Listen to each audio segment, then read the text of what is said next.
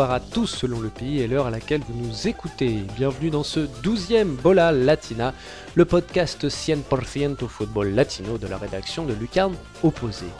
Comme d'habitude, je vous encourage à continuer d'interagir avec nous sur Facebook, Twitter, YouTube et tous les réseaux sociaux où l'on se trouve. Et bien entendu, je vous encourage également à tendre l'oreille vers nos autres podcasts, Culture Soccer, Efrical, FC Corner ou la fiche de la semaine. Sachez également que notre cinquième magazine est au four, une édition spéciale puisqu'elle célébrera les 10 années d'existence de Lucarne Opposé. Ça cuit doucement mais sûrement et devrait être bien doré pour début décembre. Mais il est énorme le programme de cet épisode, mes chers copains, puisque nous allons nous attaquer à ce qui restera, c'est certain, comme l'un des matchs phares de 2018, de la décennie, du 21e siècle, que dis-je, du 21e siècle, de l'histoire du football. Pour ce faire, nous accueillerons sans qu'il demande l'obol, pour le prix d'un de Nicolas, Kugo que vous connaissez déjà, et de la Roua, un nouveau celui-là. Mais avant cela, camarades, saisissez vos atlas, car du continent, nous allons d'abord faire le tour à dos de Noticias.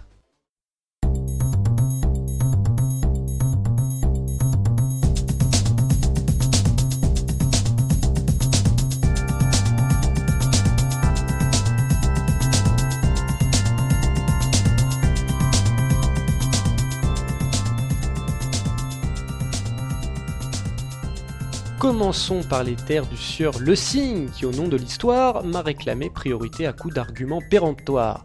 Aussi pour respecter son propos, je fais vœu de ne changer mot. Je cite. Le match que tout le monde attendait arrive enfin. Un classico entre deux équipes réunissant 8 Libertadores à eux deux pour déterminer le titre. Un super classico en quelque sorte. Et ce sera bien dimanche soir dans cet écrin qu'est le Centenario, car en effet, on parle bien du pays du football, de l'Uruguay et de la demi-finale de fin du championnat. Peñarol a bien gagné le clausura et le classement annuel, mais National ayant gagné l'Apertura, le Bolso a le droit de jouer une demi-finale pour déterminer si Peñarol est définitivement champion, si National peut jouer une grande finale contre, à nouveau, Peñarol. Potentiellement 3 classicos pour les 3 prochains matchs, un régal pour terminer 2018. On retrouvera d'un côté les Maxi Rodriguez, Sebocha Rodriguez, Lucas Yatri, Walter Gargano pour Peñarol, et de l'autre côté Gonzalo Bergesio, Jorge Fusile ou encore Papi Pierre Huebo côté national.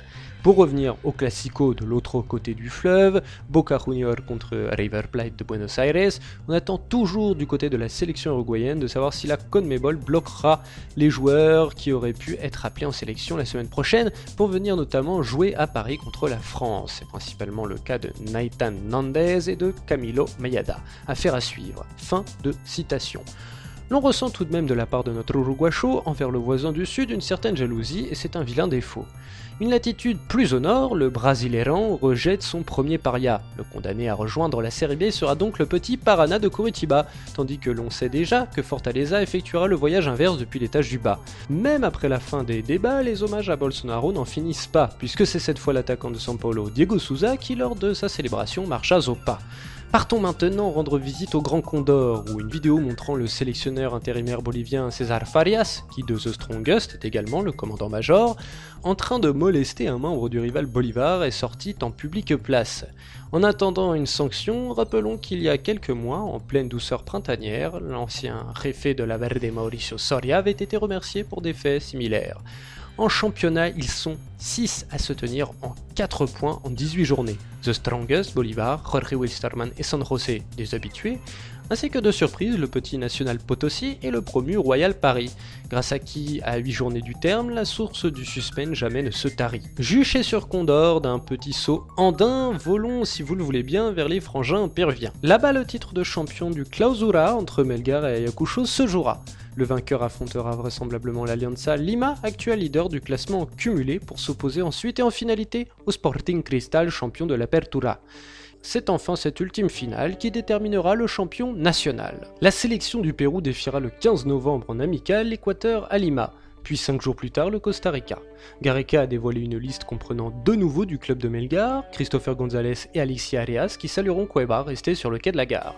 Enfin terminons en Colombie notre rando, où l'entraîneur de Millonarios ne sera plus Miguel Ángel Rosso. Lui qui au cours de cette année a lutté et vaincu la maladie, des espoirs de qualification des siens a dû sonner la Lali. Pas de match amical pour les cafeteros lors de la prochaine date FIFA, la fédération a livré trois raisons à cela. Laisser à disposition de leur club les Colombiens qui joueront la finale de Libertadores, c'est la première. Laisser à disposition des clubs concernés les joueurs qui vont lutter pour le titre en Liga Aguila est la seconde. Laisser récupérer les internationaux évoluant en Europe en leur évitant long voyage est la dernière. Thierry Henry les remercie, mais trêve de plaisanterie. L'heure est venue de faire part belle à nos deux titans. Le duel à venir sera l'un des plus grands de tous les temps, mais dont un seul seulement en sortira champion. Allez hardi compagnons, lâchez les lions.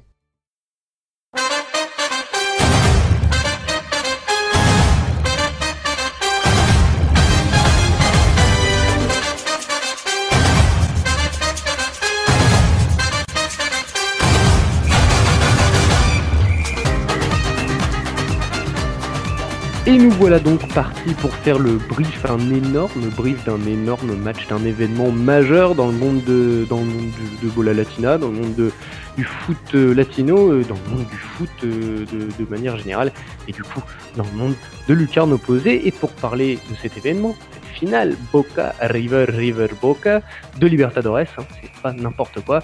Mais évidemment, euh, j'accueille euh, Nicolas Cougo, notre rédacteur en chef. Comment vas-tu, Nico? Eh ben, ça va très bien. Salut, Simon. Ravi de te retrouver sur les podcasts. Sur Bola Latina. Hein, oui, oui, bah oui, mais je suis pas sur les autres c'est vrai, c'est vrai. Et nous accueillons pour la première fois sur Bola Latina euh, un nouvel arrivant sur le carreau posé qui a déjà écrit euh, plusieurs articles. Il s'agit d'un autre Nico, Nico de la Rua.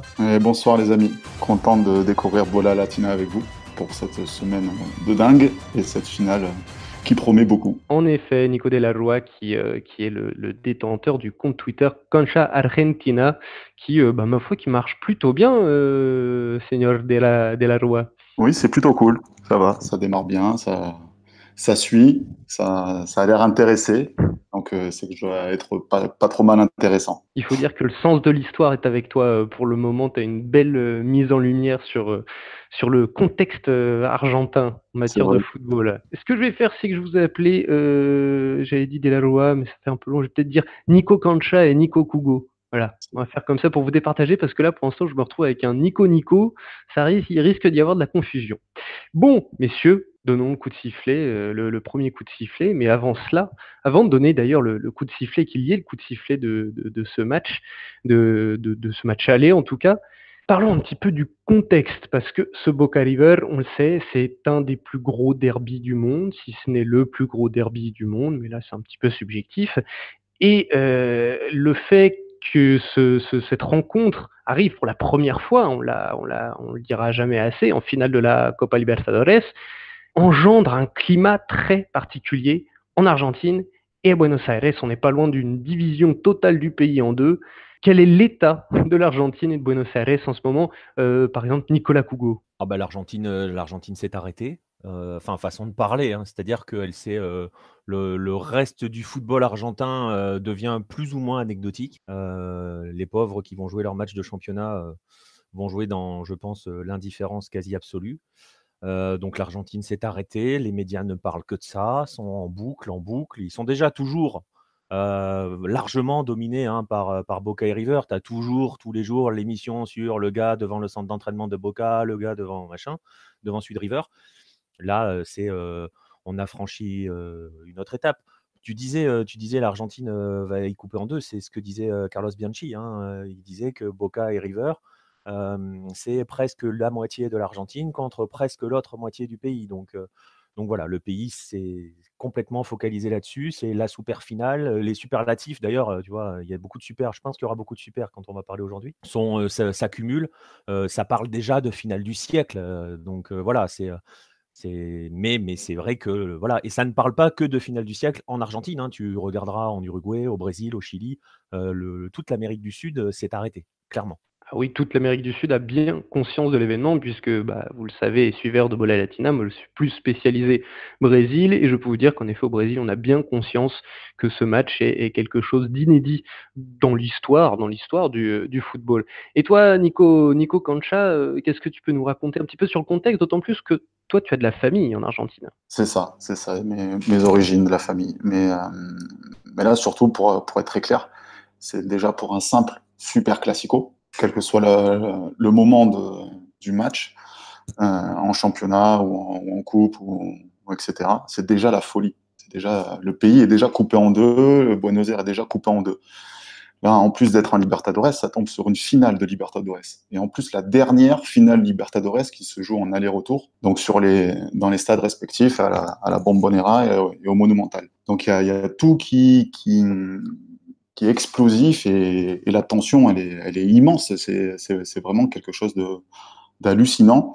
Et, je pense qu'on n'en a pas bien conscience ici en, France ou, en Europe.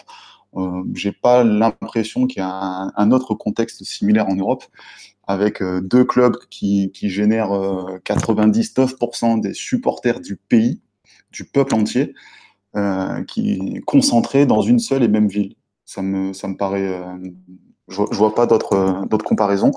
Et, donc oui, ouais, là en Argentine, c'est complètement le feu. C'est 24 heures sur 24. C'est le seul sujet de conversation possible. Euh, les médias tournent en boucle euh, là-dessus.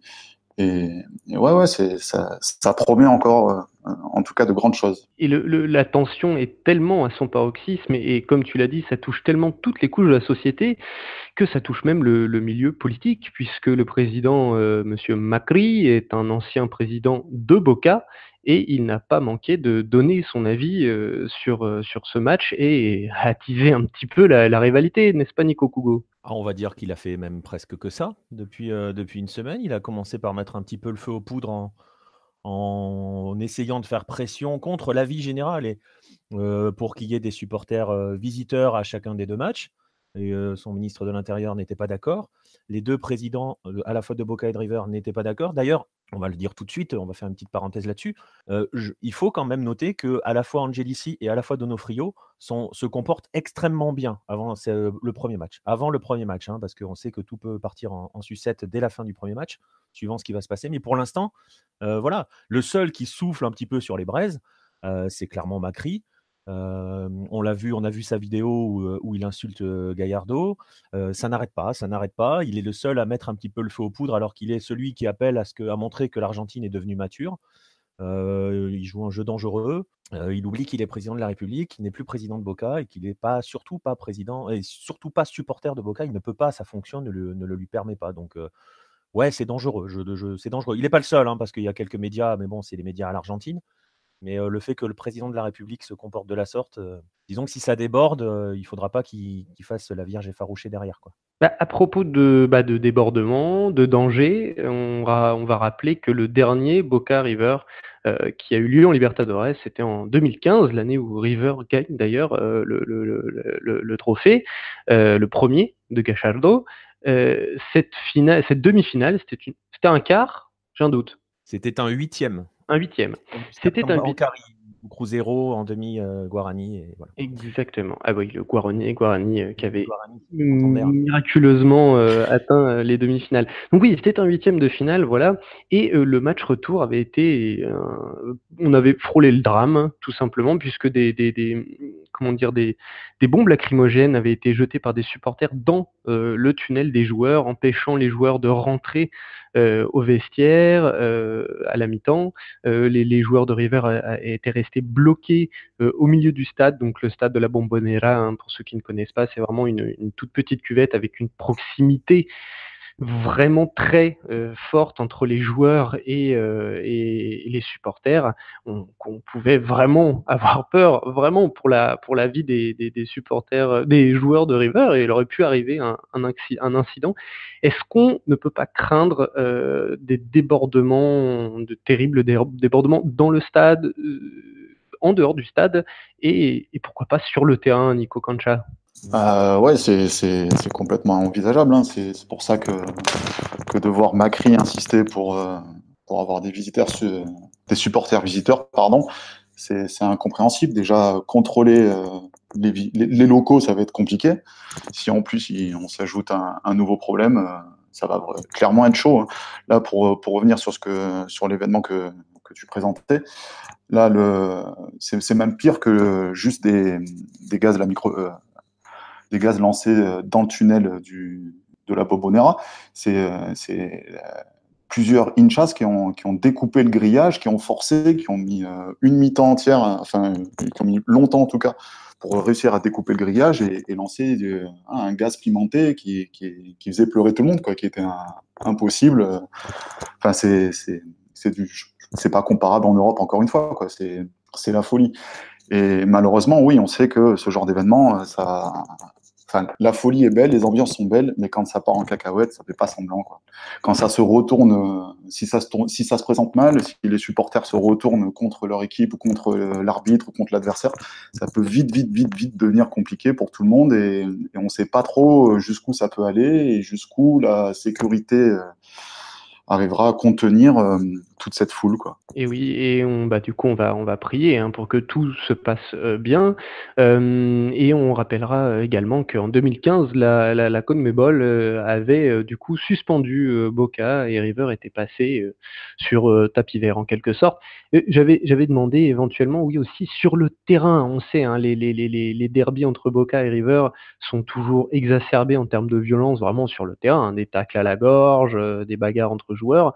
Est-ce qu'on risque de voir ça de nouveau Oui, complètement. C'est un peu le risque. Hein. Souvent, les, dans les finales, c'est pas là où on, voit les, où on voit les meilleurs matchs.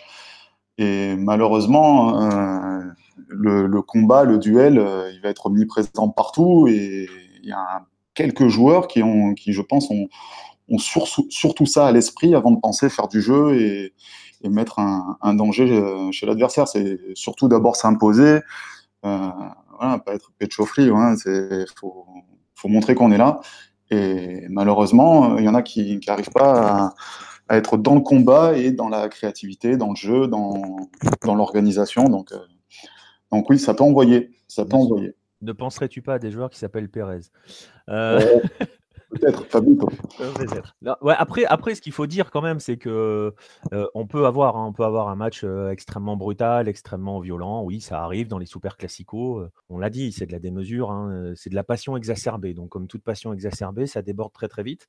Et c'est pour ça que l'on parle des soucis de, sécurité, que l'on parle des soucis en dehors du terrain, autour du terrain. C'est pour ça que l'on craint beaucoup de ce qui va se passer concrètement en fait, là où on craint surtout, j'ai presque envie de dire, c'est sur le match retour. C'est-à-dire que si Boca euh, est champion au Monumental, euh, je ne veux pas jouer l'oiseau de mauvais augure, mais euh, il y, a un risque que le match aille pas à son terme. Ouais, S'il y a un 2-0 pour River à la Bombonera, je pense que ça peut tourner vinaigre aussi. Hein. Ouais, ouais, ça peut tourner vinaigre, mais il reste un retour, tu vois. Tandis que si par exemple, genre, tu es encore accroché au match aller et qu'au retour, Boca, Boca s'impose, en plus, on peut compter sur certains joueurs pour aller bien chauffer la bête.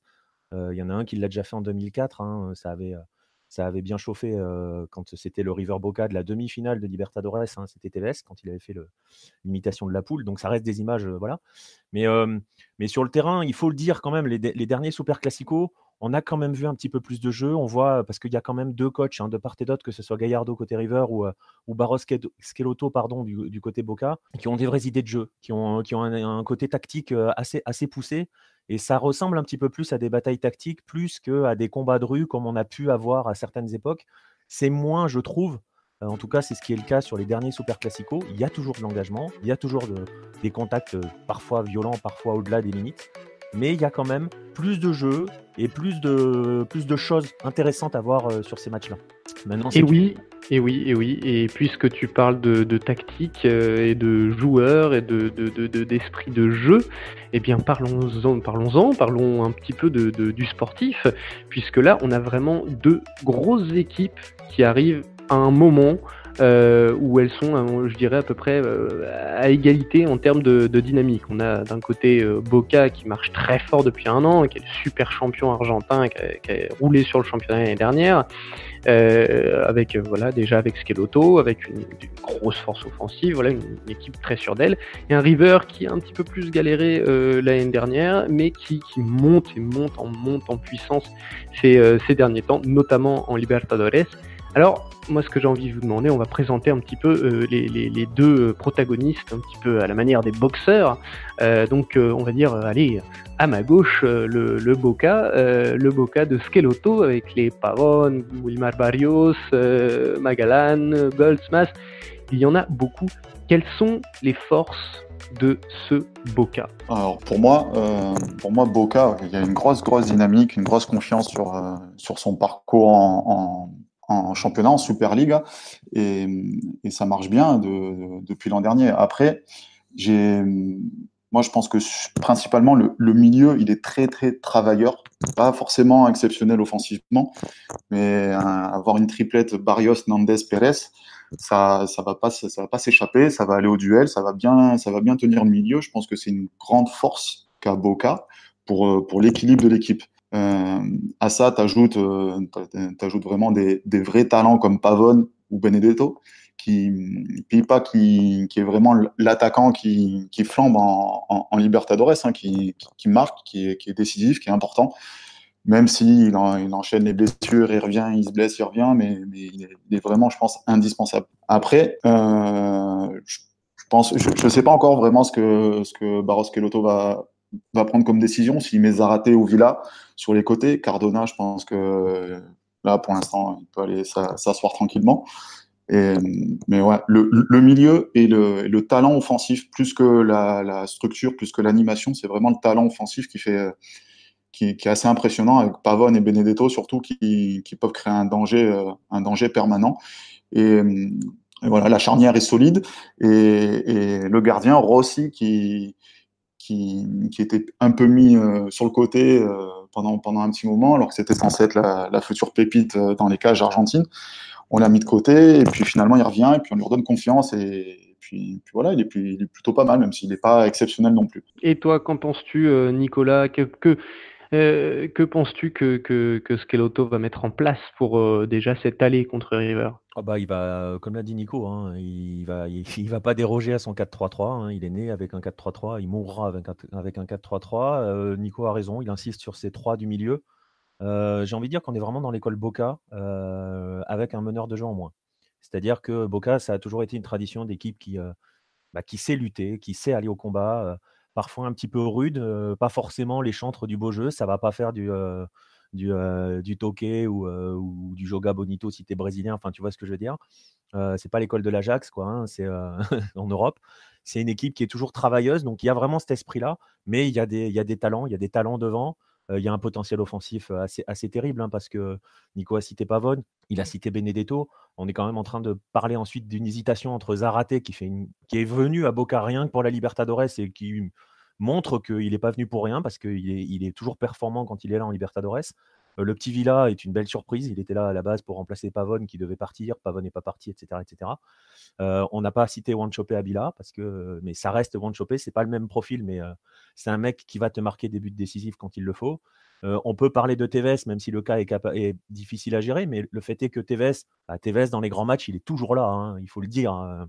Euh, je me souviens du match de poule euh, où il était déjà un petit peu sur le banc. Le match de poule contre Palmeiras, c'est lui qui égalise. Donc voilà, un mec comme Tevez peut te faire basculer un super classico parce que c'est des matchs qui sortent du, domaine des matchs des communs des mortels. Donc cet homme-là, ce Carlos Tevez, peut faire basculer ça. Donc il y a un gros potentiel. J'aurais tendance à dire que le point faible de Boca, il est, s'il y en a un, euh, parce qu'on parle quand même du double champion d'Argentine. Euh, le point faible de Boca, j'aurais presque envie de dire que c'est les couloirs euh, défensifs, les latéraux. Bon, ils ont des soucis avec des joueurs blessés, etc., etc. Je trouve que ça pêche un petit peu là, surtout le côté de, de, Et puis, ils ont la gestion du gardien qui est désastreuse. Nicolas dit, hein, Rossi était le gardien, était au-delà d'être la prochaine future pépite, c'est quand même le gardien du Boca champion, champion d'Argentine c'est pas anodin. Il a d'être gardien de Boca à 22 ans, c'est pas anodin. Voilà, c'est il n'est pas gardien. Je veux pas faire offense à n'importe quel club, mais il n'est pas il est pas gardien de Dijon quoi. Il est gardien de Boca. Donc c'est un peu comme si tu mets un gamin de 22 ans dans les cages du Real quoi. et encore, c'est même pas la bonne la bonne. Enfin tu vois, c'est un cran au-dessus. Il faut s'appeler Casillas. Ouais, voilà, tu vois, c'est un peu ça. Et ce gars-là, assuré, faisait son taf. Il a ses défauts, voilà, on peut le dire. Il a, il a des soucis, enfin, il a des défauts à travailler, mais il a 22 ans, c'est un gardien il a des problèmes dans, ses, dans les airs, etc., etc. Et donc là, ils sont obligés de le remettre. Pour l'instant, il fait le taf, plus ou moins bien, plutôt bien même. Donc euh, voilà, c'est une équipe qui a très peu de points faibles, mais on parle du double, du double champion d'Argentine, quoi. Et oui, et oui, en effet. Et d'ailleurs, pour être champion d'Argentine et pour être champion de cette Libertadores 2018, messieurs, il faut, pour n'importe quelle équipe d'ailleurs, il faut un facteur X un facteur X, puisqu'on est dans, dans, un pays qui parle espagnol. rapidement, eh bien, commençons par Nico Cancha. Quel est selon toi le facteur X de ce Boca? Le facteur X de Boca. Euh, ah, c'est quoi? C'est quelqu'un qu'on n'attend pas vraiment et qui va vraiment faire. Ça peut être quelqu'un, ça peut être un esprit, ça peut être euh, voilà, c'est le petit plus euh, qui, selon telle ou telle équipe, hein, ça, c'est dans tout le football, va faire que c'est cette année-là ils seront champions. Je pense que ce milieu-là, vraiment très très très dur, très très travailleur, je pense qu'il va peser vraiment énormément, surtout quand on va parler après de River et d'une absence importante à mes yeux. Mais, euh, mais ouais, ce milieu-là, et allez, on va dire, on va dire Pipa. Pipa Benedetto, il va, il va faire du bien et il peut flamber. Il peut encore flamber. D'accord. Et selon toi, Nico Kugo? Ouais, je suis assez d'accord. Les trois du milieu, c'est des machines, c'est des machines à détruire le jeu adverse, euh, mais pas dans le mauvais sens du terme, hein, vraiment. Euh, avec avec l'élément central qui est Barrios, qu'on va arriver, qui va arriver en Europe, hein, parce qu'il n'y a pas le choix, et qu'on a déjà découvert pendant la pendant la Coupe du Monde. Donc, ouais, je, suis d'accord avec Nico. ce milieu à 3 est, assez, assez, assez incroyable, très compliqué à bouger. Et puis, puis les facteurs X, c'est ceux qui font basculer. Donc, ouais, bah, comme dit Nico, Benedetto ou Pavone sont les, sont les facteurs X et X'. Très bien.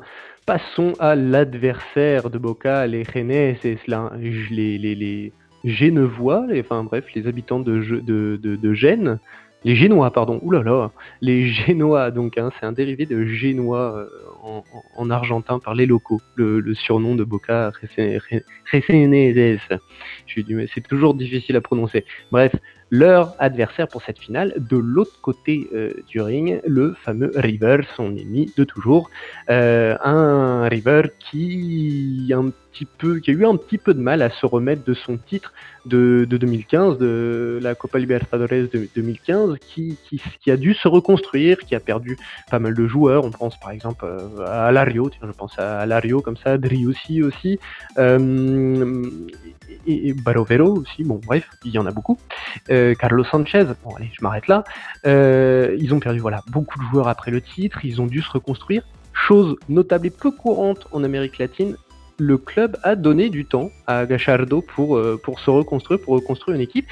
Et ça a l'air de fonctionner depuis euh, quelques moments. Là, cette équipe, ce cru 2018 est en train de, bien prendre avec des joueurs comme Franco Armani, que l'on a découvert contre l'équipe de France, et puis même un petit peu avant, euh, pendant la, Coupe du Monde dans les bois euh, de, de l'Albi. On pense à Maidana en défense. On pense évidemment bon, à Ponzio, mais ça, Ponzio, voilà, le capitaine, il a depuis très très longtemps. À Lucas Prato, qui revient du Brésil. Palacios, bon voilà, il y en a énormément. Euh, Boré, Quintero, Juanfer Quintero, le Colombien qu'on a également euh, vu à la Coupe du Monde. J'en ai beaucoup dit. Quelles sont, selon vous, les forces de ce River, Nico Kugo? Alors, les forces de ce River, euh, c'est leur coach. c'est l'intelligence tactique de Gallardo. Et c'est, tu l'as dit, c'est assez rare. Ça fait plus de 4 ans qu'il est là. Il est arrivé en 2014 il a transformé River. River, c'est toujours été le club qui gagnait au pays pendant que Boca gagnait dans, le reste du monde. je caricature un peu, mais c'est l'image générale. Et, il a transformé River en machine à gagner sur le continent parce que la plupart de ses titres sont continentaux ou internationaux, on va dire. Et la force de ce River, c'est qu'il a réussi à reconstruire encore et toujours une équipe avec une adaptation tactique, des changements, des modifications de schéma tactique qu'on voit rarement, hein, parce que tu vois, on est surtout quand on, décrit en Europe les, différents coachs ou les coachs qui émergent, surtout quand ils sont argentins, surtout quand ils sont passés notamment entre les mains de Bielsa, qu'ils y soient passés beaucoup ou un peu. Euh, on, voilà, on met tout dans le fourre-tout. Euh, ah, c'est un héritier de Bielsa. Euh, c'est pas le cas pour Gallardo, qui a, construit un nouveau river, qui a changé son système. Là, tu parlais de Prato il y a un instant. On a vu Prato capable de jouer meneur de jeu hein, face à Gremio, un truc totalement impensable alors que Prato est recruté pour être avant-centre. la force de ce river, c'est donc c'est ça, c'est cette intelligence. Il y a peut-être moins, individuellement parlant, sur certains postes, il y a peut-être moins de talent que du côté adverse sur certains postes.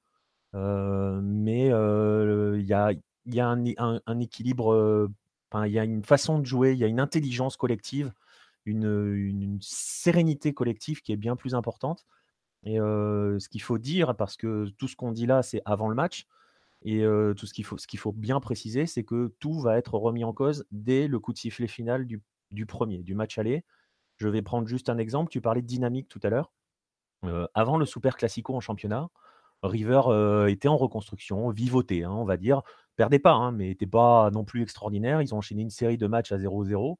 Boca allait bien. Quand River est allé gagner à la Bombonera, ça a coulé un petit peu du côté de Boca. On a même eu des rumeurs comme quoi Barros allait sauter, etc., etc., avant que Boca remonte. Et ça a donné une autre dynamique à River. Donc tu vois, tout va basculer. Tout ce qu'on dit là va être remis en question dès la fin du match aller. Mais, mais voilà, ouais. Donc je dirais la force de River, c'est vraiment, c'est vraiment une force collective. Et, c'est vraiment, je dirais c'est une force cérébrale. Voilà, plus que, que voilà, on va avoir une opposition de style très classique. Hein. River a toujours été le chantre du jeu. On est, on est vraiment dans cette opposition de style sur la finale. Et oui, on pense à la Machina des années 40 avec euh, la Bruna. Euh, oh là là, tu vas me taper sur les doigts, il n'y a que la Bruna qui me vient en tête. Euh, Di Stefano, bien évidemment. Euh, Lusto. Di Stefano, c'est à la fin. Lusto, Moreno, euh, Munoz. Moreno, enfin, bref. Voilà, exactement. Donc oui, on pense bon, beau jeu, on pense à ça du côté de River. Euh, et toi, Nico Cancha, quel, selon toi, quelles sont les forces de ce River? Comment, comment, comment Gachardo risque d'animer son équipe? Bah, Déjà, comme, euh, comme pour Nico, l'atout numéro un, c'est quand même d'avoir Gallardo quoi, qui, fait jouer son équipe vraiment comme elle a envie. Le seul petit hic quand même, c'est qu'il est censé, il être suspendu. J'ai bien censé parce que bon, Gallardo apparemment il a, il, a deux trois plans B en général. Donc on va voir comment il va pouvoir peser sur ce match euh, sans être présent euh, dans le stade pour euh, le match aller ou, dans les vestiaires et auprès de ses joueurs pour le match retour. Mais, mais oui, clairement, comme, comme pour Nico, Gallardo, c'est vraiment impressionnant de voir qu'il a réussi à, donner une dynamique et avoir plusieurs formes de jeu, que ce soit en 4-3-3, en, en 4-4-2, enfin, en 4-4 dans losange, 4-4-2 à plat, il a vraiment su, euh, euh, bonifier son équipe en fonction de l'adversaire, en fonction de l'état de forme et de la réussite de ses joueurs euh, pour en faire quelque chose de vraiment très impressionnant et très compliqué à bouger. Et, l'une des principales forces pour moi aussi, c'est sa solidité défensive. Quoi. La Maïdana Pinola, derrière Armani, ça fait un trio qui est, vraiment, faut, faut, faut vraiment en vouloir pour réussir à, à, trouver cette défense. Euh, donc c'est vraiment une arme supplémentaire qu'a qu à mes yeux par rapport à Boca, la, solidité défensive. il y a plus de garanties, on va dire.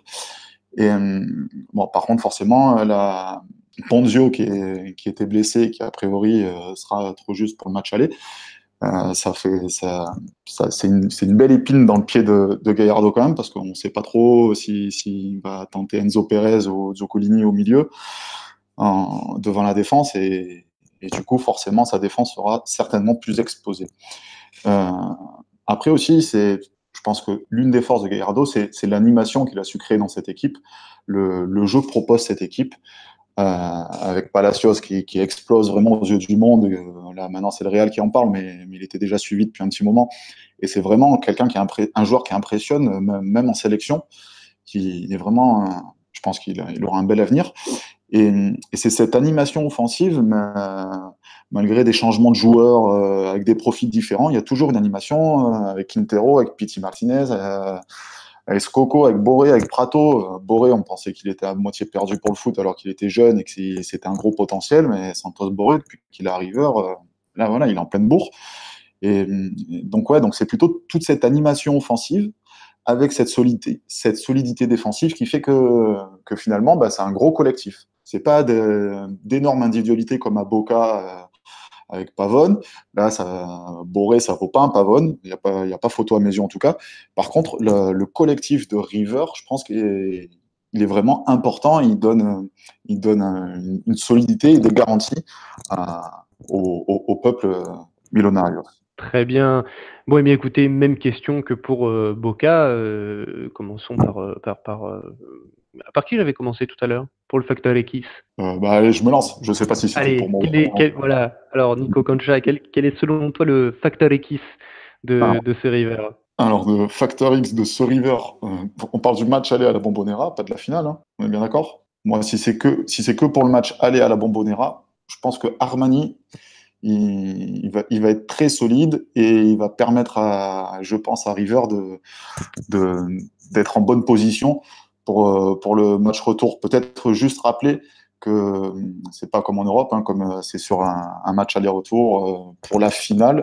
Les buts à l'extérieur ne comptent pas double, ça ne vaut pas pareil. Hein. donc Armani aura un rôle à jouer, mais on oublie la règle du but à l'extérieur pour cette finale. Donc je pense vraiment Armani et il va être décisif dans les cages pour moi. Très bien. Et pour toi, Nico Kugo? Oui, forcément, euh, Armani va avoir, devrait avoir son mot à dire euh, sur la finale aller, même si euh, le dernier Super Classico, la Bombonera, il a fait le taf, mais Boca n'a pas eu énormément d'occasions, si j'ai bonne mémoire. après, le, c'est difficile de sortir un facteur X du côté de River. C'est en fait, c'est une équipe qui est tellement caméléon, qui s'adapte tellement incroyablement aux situations.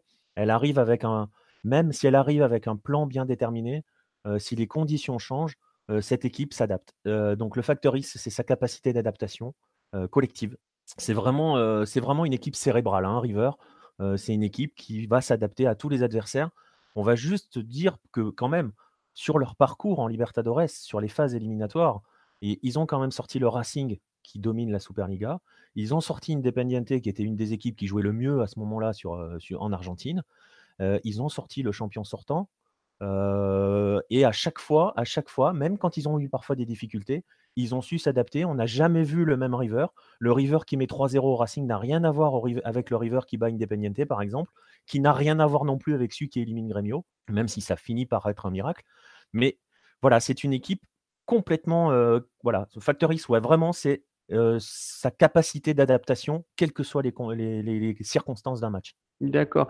Au final, moi, c'est ma perception, j'ai vraiment l'impression sur cette Copa Libertadores, les dynamiques, etc., d'avoir deux équipes. Enfin, voilà, j'ai beaucoup de mal à définir un favori euh, à cette finale. Est-ce que vous, vous y arriveriez? Ouais, moi, je, pense que, comme tu dis, c'est très très serré et je pense qu'on n'est pas loin du 50-50. Donc, euh, je pense que il y a plus de garanties côté River sur l'équipe. Du coup, je mettrais River un tout petit peu devant, mais c'est du 50 c'est pas beaucoup plus simple.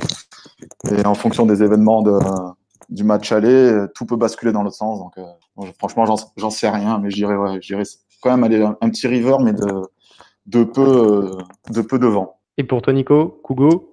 Bah, je, sinon, j'en suis pas capable. C'est euh, tout va dépendre du premier match. C'est terrible de dire ça. Hein. c'est aussi ce qui fait la beauté du Super Classico.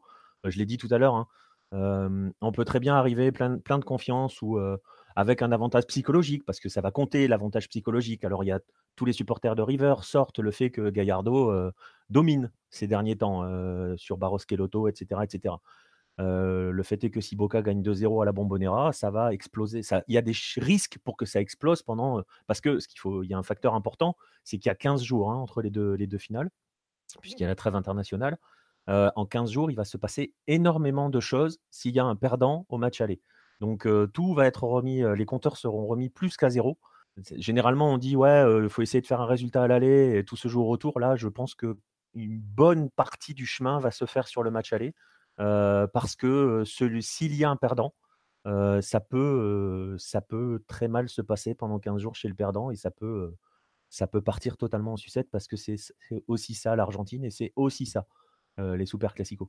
Tout à fait, et tout cela sans parler de l'arbitrage qui, en cas de choses un petit peu litigieuses, peut faire couler tout ce que l'Argentine compte d'encre, hein, vraiment, les, littéralement, tout. Voilà, toute l'industrie de l'encre euh, argentine peut couler à cause s'il y a Un poste, s'il y a un poste qu'on veut pas sur cette finale, c'est qu'on n'envie pas, c'est celui de l'arbitre. Euh, ouais, puis même s'il n'y a pas d'erreur, hein. ouais, pas besoin de faire des erreurs. On est d'accord, ils les trouveront les erreurs. Ils les trouveront.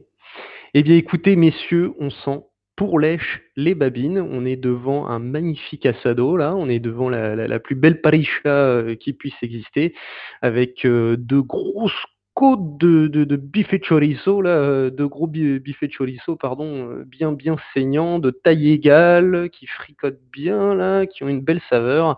Et on attend de déguster ça avec impatience. Est-ce que vous pouvez me rappeler, du coup, la date et l'heure? De ce, de, de, de, au moins de ce match aller, puisque je sais que c'est un petit peu fluctuant ces derniers temps. Ouais, bon là, à l'heure actuelle en tout cas, on a une date et on a une heure, mais bon, dans deux heures ou demain, ça peut encore changer, hein. ça a changé quatre fois en, dix jours. Mais euh, a priori, donc c'est bien samedi 10. Et à 17h en Argentine, donc ce qui fait du, 21h pour nous en France. Donc c'est match aller à la Bombonera, Boca River. Ça va être du lourd, voilà, ça va être excellent. J'ai plus que hâte. Pour vous dire, hein, chers auditeurs, je suis supporter palmeirense au, au Brésil. Euh, et pourtant, je, souhaitais presque au moment de la demi-finale euh, que de voir Boca passer pour avoir cette finale. Voilà, c'est vous dire. Et on l'a, et ça va être magnifique. Merci beaucoup Nico, merci beaucoup Nico. On se croirait sur euh, Allociné là avec les Michel et Michel. Euh, on se retrouve, ben, on, peut se retrouver. On, va faire quelque chose d'inédit. On va rapprocher les, les à Latina et je pense qu'on refera un bol à Latina pour l'entre-deux tours, pour entre le match aller et le, match retour de, de cette magnifique finale. Merci beaucoup Nico. Merci à toi Simon. Et merci beaucoup Nico. Merci beaucoup les gars. Ciao. Merci à tous de nous avoir suivis pour cette douzième émission. N'oubliez pas de venir nous solliciter sur les réseaux sociaux. Et quant à moi, je vous dis à très bientôt pour un nouveau numéro de Bola Latina. Salut les amis